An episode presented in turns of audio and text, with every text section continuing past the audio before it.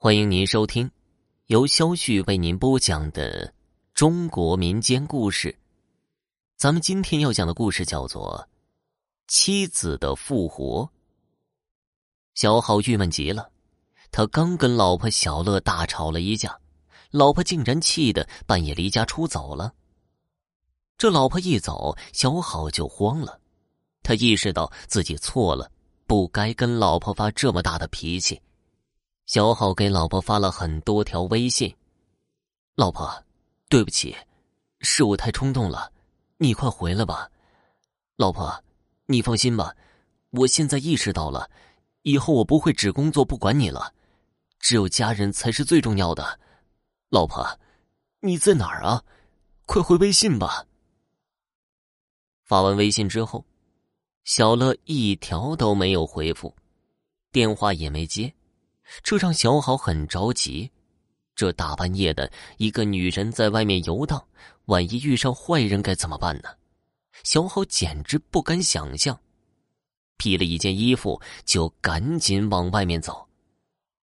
现在正值冬天，天寒地冻的，老婆能去哪儿呢？小好把附近所有的广场街道全部都找了一遍，可是还是没有看到老婆的影子。小好的声音带着哭腔，无比责怪自己，一边走一边哭喊着：“老婆，你去哪儿了？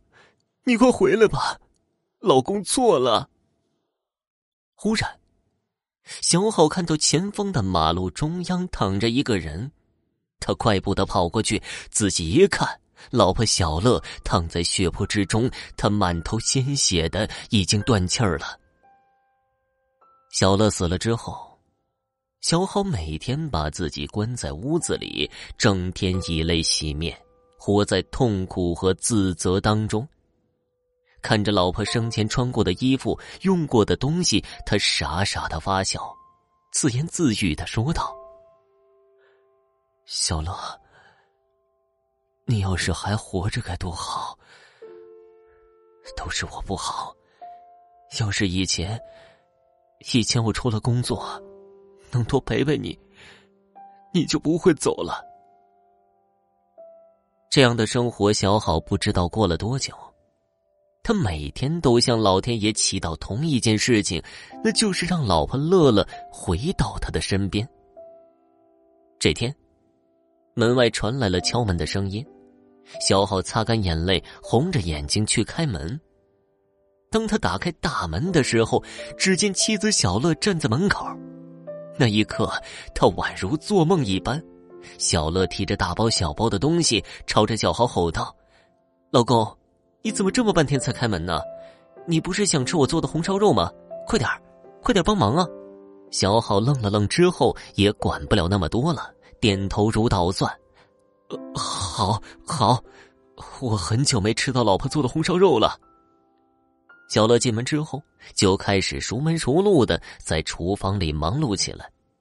小好的心里虽然很开心，但是还是有点疑惑：这小乐明明已经死了呀，是他小好亲自送进火葬场的，那为什么小乐又回到他的身边了呢？小好一直目不转睛的盯着小乐。从小乐进入家门之后，他一直在忙碌，直到小乐把饭菜做好了。老公，你还愣着干嘛呢？快尝尝啊！啊啊，好，好，好。小好看了一眼小乐，坐了下来，拿起筷子就开吃了。饭菜的口味和以前的一模一样，好吃吗？好吃，好吃。小好一边吃着妻子做的菜，一边掉着眼泪。小乐，我以为我这辈子再也见不到你了，我真是太开心了。你，你开心？你哭什么呀？怎么了？小好紧握住妻子的手，很害怕他会再次的消失。这天晚上，他跟妻子不断的缠绵，说了很多的话。可是他不敢问妻子是从哪儿来的，因为那是一个忌讳。他很害怕妻子会再次的消失，对他来说，妻子不管是人还是鬼都不重要，只要回来就好。从那以后，小好整个人重新的振作起来，而小乐呢，就在家里给他做饭、洗衣服。过了几天之后，母亲决定去儿子家里看一下。当母亲敲门的时候，是小乐给他开的门。老母亲看到小乐的第一眼，当场就晕倒了。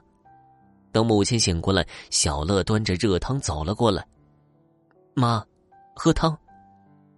老母亲的眼神里充满了畏惧。这乐乐明明已经死了，那么眼前的乐乐，这到底是怎么回事啊？正当他们疑惑的时候，黑白无常出现在了他们的家里。通过黑白无常的解释，他们才明白。原来小乐的阳寿未尽，可是他的身体已经被车撞毁了，是不可能还阳了。但是黑白无常看着他们夫妻情深，让小乐在做鬼之前回到丈夫那里享受二人世界。等七七四十九天之后，他们才会带小乐离开，让小乐去过奈何桥喝孟婆汤。那个时候，他才叫做真正的鬼。也就是说，现在的小乐是半人半鬼，他是有肉身的。得知真相之后，小乐哭了。婆婆，小好，还有十天，就是七七四十九天了。到时候，到时候你一定要找一个好女人照顾你。乐乐，我我不要，我不要别的女人。我只要你，我只要你。两个人哭着抱在了一起。乐乐，就算你下辈子投胎，投胎以前你给我托一个梦，你投的哪户人家，我去找你。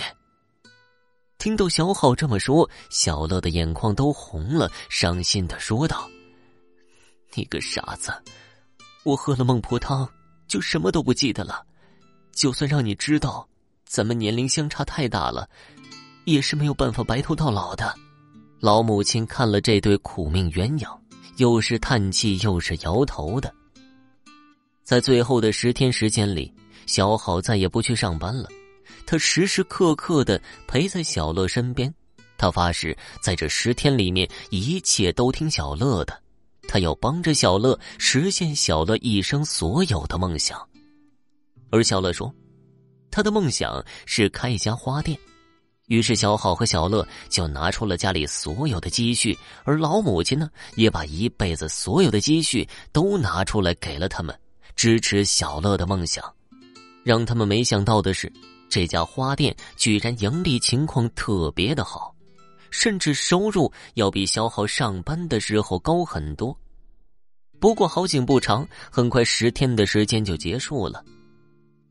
第十天到来之后，正在他们等着黑白无常带走小乐的时候，小乐却突然间消失了，这让小好和母亲都很失落。他们觉得一定是黑白无常已经把小乐带走了。但是不久之后，黑白无常又出现了。他们告诉小好，让小好快点去找张婆婆的孙女玲玲。原来小好和小乐的爱情感动了黑白无常，所以他们做了一个特别的安排。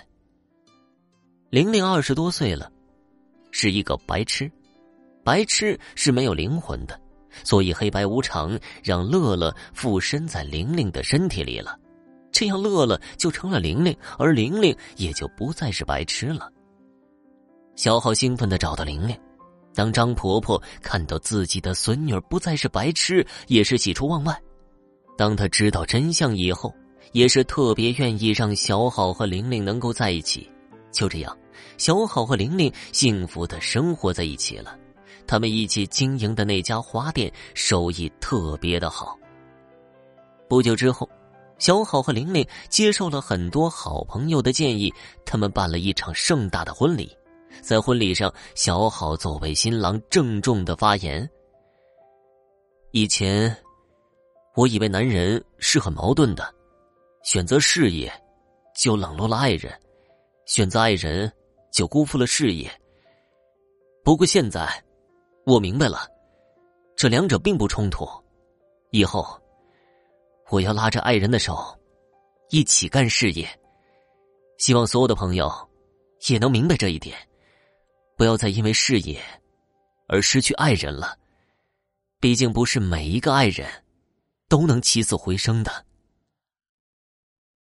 好了，听众朋友，本集播讲完毕，感谢您的收听。